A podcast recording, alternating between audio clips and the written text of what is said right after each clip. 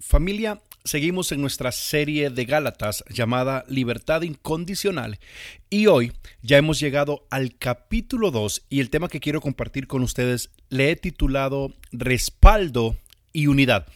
Y son dos palabras que hoy necesitamos más que teoría, necesitamos vivirlo en la práctica como iglesia. Como cuerpo de Cristo necesitamos respaldarnos unos a otros y necesitamos, escuche bien, vivir en unidad. Porque sabe que la gente que está afuera se va a acercar a la iglesia cuando mire la unidad que hay en medio de nosotros. La gente va a venir, la gente nos va a buscar cuando verdaderamente nosotros comencemos a vivir en unidad. Entonces, que estas dos palabras no solo sean un título de un sermón bonito o de una idea que se me ocurrió, sino que sea como iglesia un estilo de vida que necesitamos ponerlo en práctica cuanto antes. Y quiero leer el versículo 1 del capítulo 2 de Gálatas. Entonces, después de 14 años, subí otra vez a Jerusalén con Bernabé, llevando también a Tito. Yo quiero aquí familia que hagamos la primera pausa. Pablo menciona que tiene una reunión con los apóstoles que va de nuevo a Jerusalén, pero va acompañado por dos personas, Bernabé y Tito. Literalmente, familia, Bernabé significa hijo de consolación. Y hoy es tan necesario en medio de nosotros que hayan personas con el espíritu de Bernabé. Bernabé era aquel hombre que cuando había necesidad era el primero en decir, aquí estoy, ¿en qué puedo ayudarte? Eh, algunos lo relacionan como que un hombre que siempre conectaba puentes. De hecho, se dice que Bernabé fue el que le abrió la puerta al apóstol Pablo para que pudiera tener comunicación con aquellos que estaban eh, detrás de serrucharle el suelo al apóstol Pablo, aquellos que decían que el evangelio de Pablo no era verdad, que Pablo no era verdaderamente apóstol, él dijo, hey, escuchemos a Pablo, démosle una oportunidad, no perdemos nada con escuchar lo que él tiene que decir. No seamos tan cerrados. Se supone que este hombre, Bernabé, fue uno de los que empezó a hacer espacio para que la voz de Pablo sea escuchada. Y dice que también llevó a Tito, pero por los momentos quiero que dejemos a Tito por un lado porque es fundamental para la parte medular de este sermón. El versículo 2 dice, dice que subí por causa de una revelación y les presenté el evangelio que predico entre los gentiles, pero lo hice en privado a las que tenían alta reputación para cerciorarme de que no corría ni había corrido en vano. Familia, aquí hay un contexto bien importante.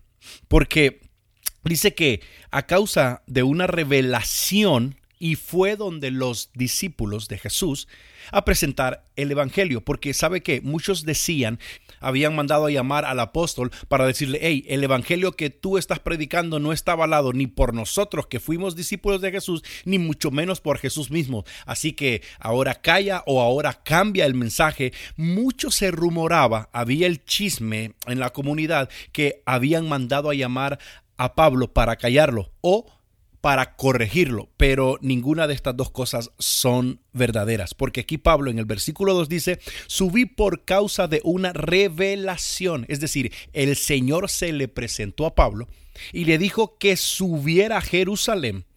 Y dice que en ese momento él aprovechó y presentó el evangelio que predica entre los gentiles. Familia, yo quiero que usted no pierda de vista que estamos hablando que en el capítulo 1 Pablo defiende su evangelio, defiende su mensaje, defiende la teología que está predicando y en el capítulo, eh, en la segunda parte del mismo capítulo 1 comienza a decir que nuestra salvación es por gracia, que no es por obras y que el llamado que él tiene es exclusivamente a los gentiles. Entonces, por eso se está levantando gente en contra de él. Y aquí dice, subí por causa de una revelación y aproveché y les presenté el Evangelio para ver si no estaba cometiendo un error, para ver si no había nada extraño. Aproveché, estuve con ellos en una reunión y escuché el versículo 3, aquí cuando yo le dije, dejemos a Tito por un lado, dice, pero ni a un Tito que estaba conmigo fue obligado a circuncidarse, aunque era griego. ¿Sabe cuál es la jugada maestra del apóstol aquí? Es muy interesante porque pasan dos cosas aquí. Lo primero que le lleva a un hombre llamado Tito y Tito no era judío, era griego. Es decir, Tito no debería estar en esa reunión porque era una reunión de hombres judíos, discípulos de Jesús. Ese es el primer gol que mete el apóstol. Y la segunda es, dice, y estaba conmigo y ni aún así fue obligado a circuncidarse.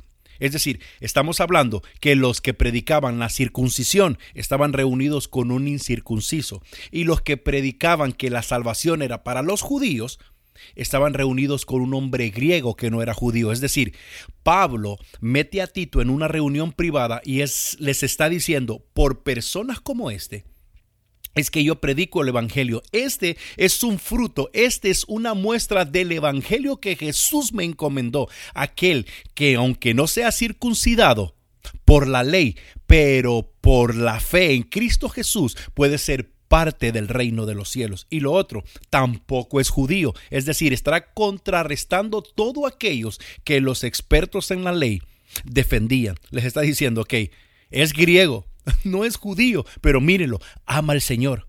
Mírenlo, aquí conmigo está sirviendo al Señor. Ven, a eso me refiero.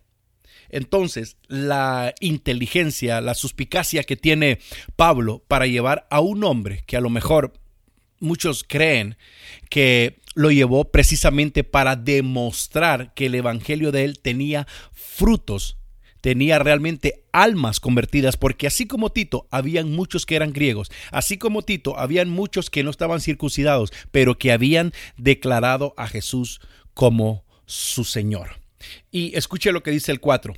Y esto fue por causa de los falsos maestros introducidos secretamente que se habían infiltrado para espiar la libertad que tenemos en Cristo Jesús a fin de someternos a la esclavitud. Y esto fue por causa de aquellos que ya tiempos, que ya días están queriendo que nuestra libertad, la libertad que Cristo nos dio, aquellos hombres que quieren que la sangre de Cristo más las leyes de Moisés sea una mezcla para nuestra salvación y no se puede. La sangre de Cristo es suficiente. El sacrificio en la cruz es más que suficiente para nuestra salvación. Y Pablo ya les había dicho que la circuncisión más importante no es la de un pedazo de carne, sino la circuncisión de qué?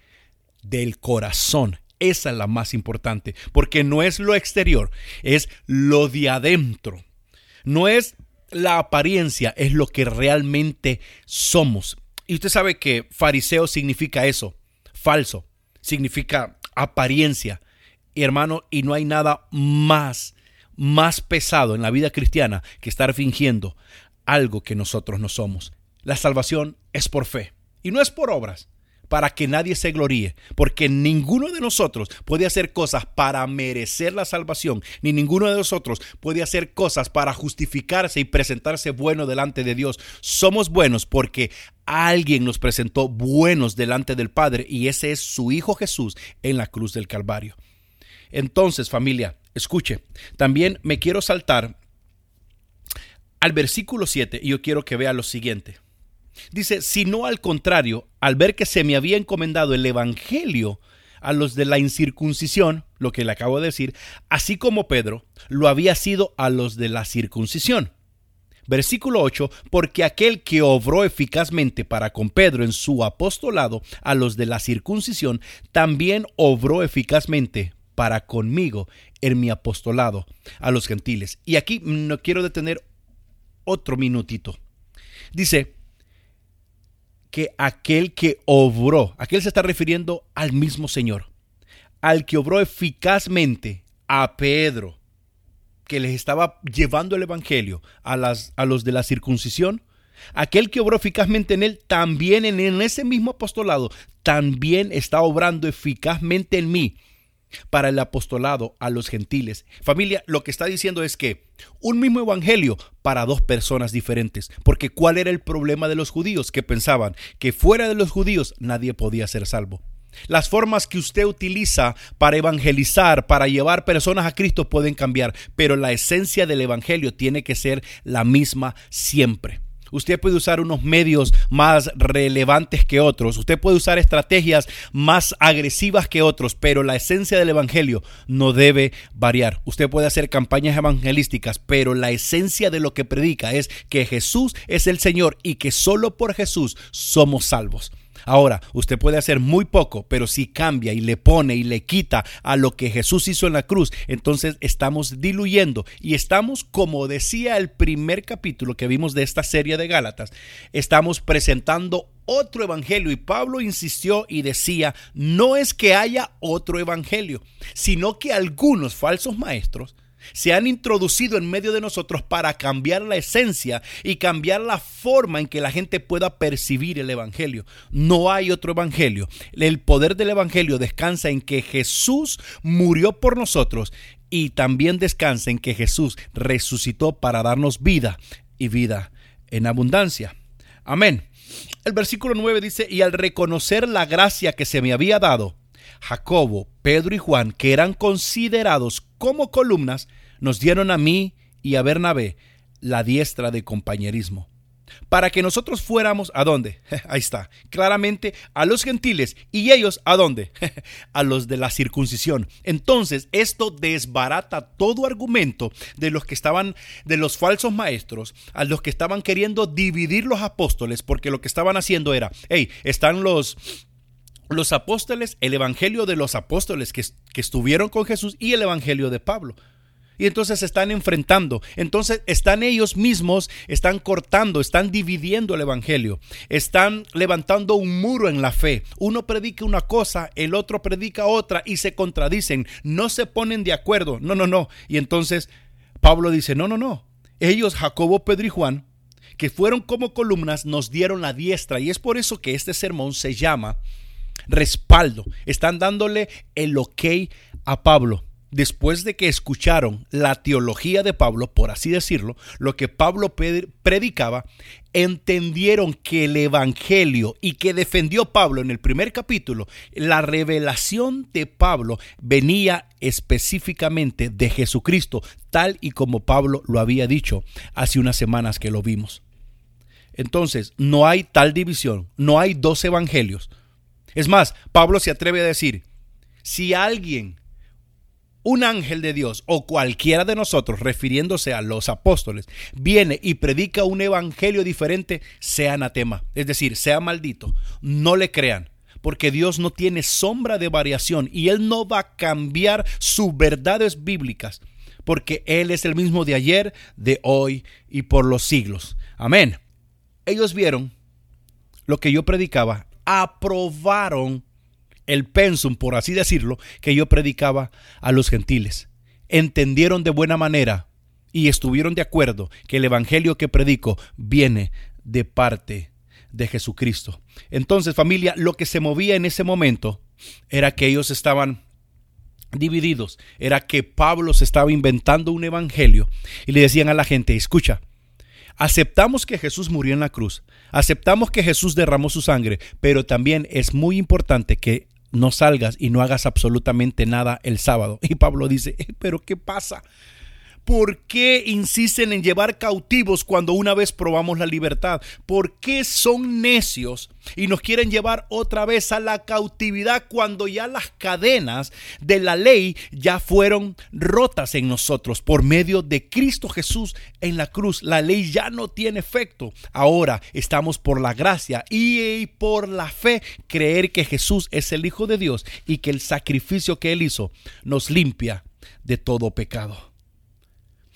Entonces, Pablo aquí dice que después de 14 años, ¿sabe qué? Pablo aún, cuando le fue revelado este evangelio, tardó, no fue a la primera, no fue corriendo por ahí evangelizando, sino que aún antes de ir donde los apóstoles, estuvo 14 años para asimilar, para prepararse, para entender, para digerir todo aquello que había recibido por revelación de parte de Dios. Eh, y sabe que, hermano, bendito sea el Señor y bendito también sea Pablo porque aceptó este reto de transmitir este evangelio a aquellos que son gentiles. Y gentil familia básicamente es todo aquel que no es judío de nacimiento. Gentil es todo aquel que no es judío de raza. ¿Y sabe qué? Es por ese reto que aceptó el apóstol Pablo que usted y yo, que somos gentiles, tenemos la oportunidad de ser justificados y de ser salvos por la gracia. O sea que si Pablo no hubiese entendido o, hubiesen ganado los falsos maestros esta partida, nosotros no tendríamos oportunidad. Porque para ellos, solo ellos eran los salvos, solo ellos eran los descendientes de Abraham, solo en ellos se cumplía la promesa. Pero el Señor le dijo a Pablo, desde el vientre de tu madre yo te he escogido para una labor específica. ¿Y sabe cuál era esa labor? Era predicar este evangelio. Abrir el campo, abrir esa oportunidad que estaba exclusiva, creían los judíos, para ellos, exclusiva para los circuncidados, exclusiva para los que venían del padre Abraham. Y entonces Cristo dice, hey, no. Lo que hace Jesús en la cruz, les dice Pablo, no. Incluyamos a los gentiles, aquellos que no son de raza, aquellos que no son de sangre, aquellos que no tienen oportunidad. Y dice, todo esto lo hacían estos hombres, no porque quieren su salvación, sino para que sean esclavizados por la ley, sino porque sean esclavos según cada mandato y así poder dominarlos y así poder decir, ¿sabe cuál es el problema de la ley? Que la ley, cuando cada quien cree cumplirla, bueno, de hecho, déjeme decirle que no hay uno que pueda cumplir la ley. ¿Sabe cuál es el problema más grave de la ley? ¿Sabe cuál es lo más pesado de la ley? Que si hay diez mandamientos y usted cumple nueve y medio, pero ese medio usted falla, prácticamente lo hace prácticamente pecador o lo hace transgresor de toda la ley. La matemática en la ley es pesada. 10 menos 1 o 10 menos 9 es igual a 0. Con algo que hagas, prácticamente estás transgrediendo la ley. Y es por eso que dice, por eso es que la misma palabra dice, no hay justo ni siquiera uno, sino que siendo injustos, somos presentados justos delante del Padre por aquel, aquel que nos justificó en la cruz. Entonces, estos hermanos que querían ayudarnos o que querían, que quieren ayudarnos muchas veces diciendo, hey, no hagas esto, no hagas lo otro, vístete de esta manera, eh, quítate esta, eh, esta ropa, o no te pongas tal, tal marca de zapatos o de ropa, o no uses estas cosas. En la idea de ellos están queriendo ayudar, pero lo que están haciendo es querernos esclavizar con leyes que no vienen de parte de Dios. Muchas de las leyes y muchas de las cosas, yo entiendo, yo entiendo que las iglesias tenemos que tener un orden, Entiendo que las iglesias tenemos que tener nuestras propias normas, nuestras propias reglas, pero muchísimas de ellas están diseñadas por el hombre simplemente para mantener esclavo y no es el sentido original de lo que la palabra quiere decir. Familia, y dice que Pablo, en vez de salir avergonzado de esa reunión, salió empoderado, por así decirlo, ¿no? Que es una palabra muy de moda ahora. Pablo, en vez de salir derrotado o burlado como los falsos maestros esperaban, más bien salió con el ok, con la luz verde de Jacobo, de Pedro y de Juan. Y él mismo le dice, aquellos que tienen alta reputación, aquellos que son como columnas del Evangelio, ellos me dieron a mí y a Bernabé, a Bernabé, perdón, la diestra y nos mostraron compañerismo. Y es lo que yo le decía, compañerismo, unidad, respaldo, son cosas que más que teoría necesitamos vivirla en la práctica porque de eso es el reino de Dios. No estamos compitiendo contra otros, estamos complementando lo que otros no pueden alcanzar. Si hay gente que eh, quiere un tipo de cristianos en la iglesia, dejen que los demás iglesias también puedan hacer su trabajo con otro tipo de gente. Y el versículo 10 dice, solo nos pidieron que nos acordáramos de los pobres. Y escuche, me encanta porque dice, lo mismo que yo estaba, también deseoso de hacer. Pablo era un hombre que creía que lo que estaba predicando estaba en lo correcto. Y gracias al Señor, porque este hombre aceptó el reto. De llevar el Evangelio a aquellos que no tenían oportunidad, aquellos que eran considerados escoria de la sociedad, aquellos que no tenían ante los ojos de los judíos y ante los ojos de la sociedad, no tenían ninguna oportunidad. Pero es lo hermoso del Evangelio, que el Evangelio abre la puerta para todo aquel que cree en su corazón y que confiesa con sus labios que Jesús es el Señor. Ese que dice, ese será salvo.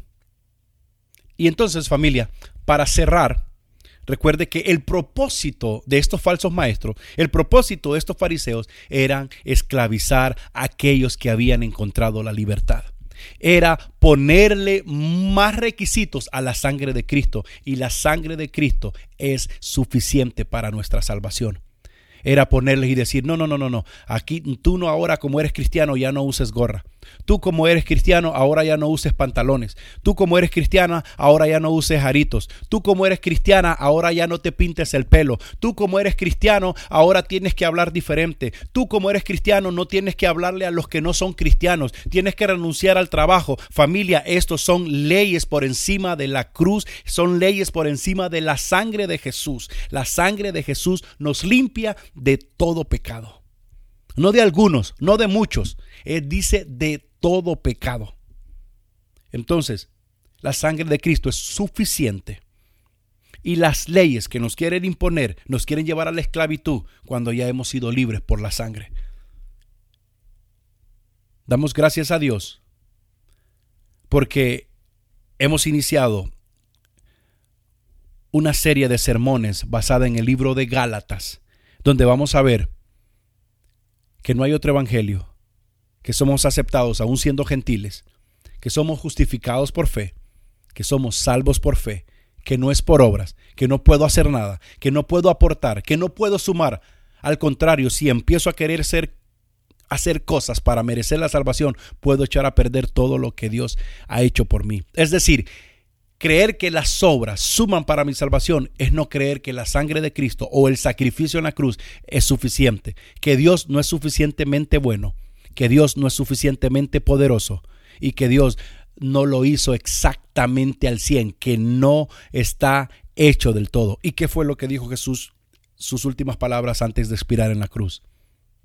Dijo tetelestai, que significa consumado es, que traducido quiere decir está hecho está listo, está completo y después expiró. ¿Sabe por qué? Porque después de eso no hay nada. Después de eso lo que viene es la resurrección. Y por el poder de la resurrección es que nosotros tenemos la oportunidad de ser salvos. Y por el poder de la resurrección es que nosotros nos podemos levantar del pecado, vencerlo. Y somos más que vencedores en su nombre.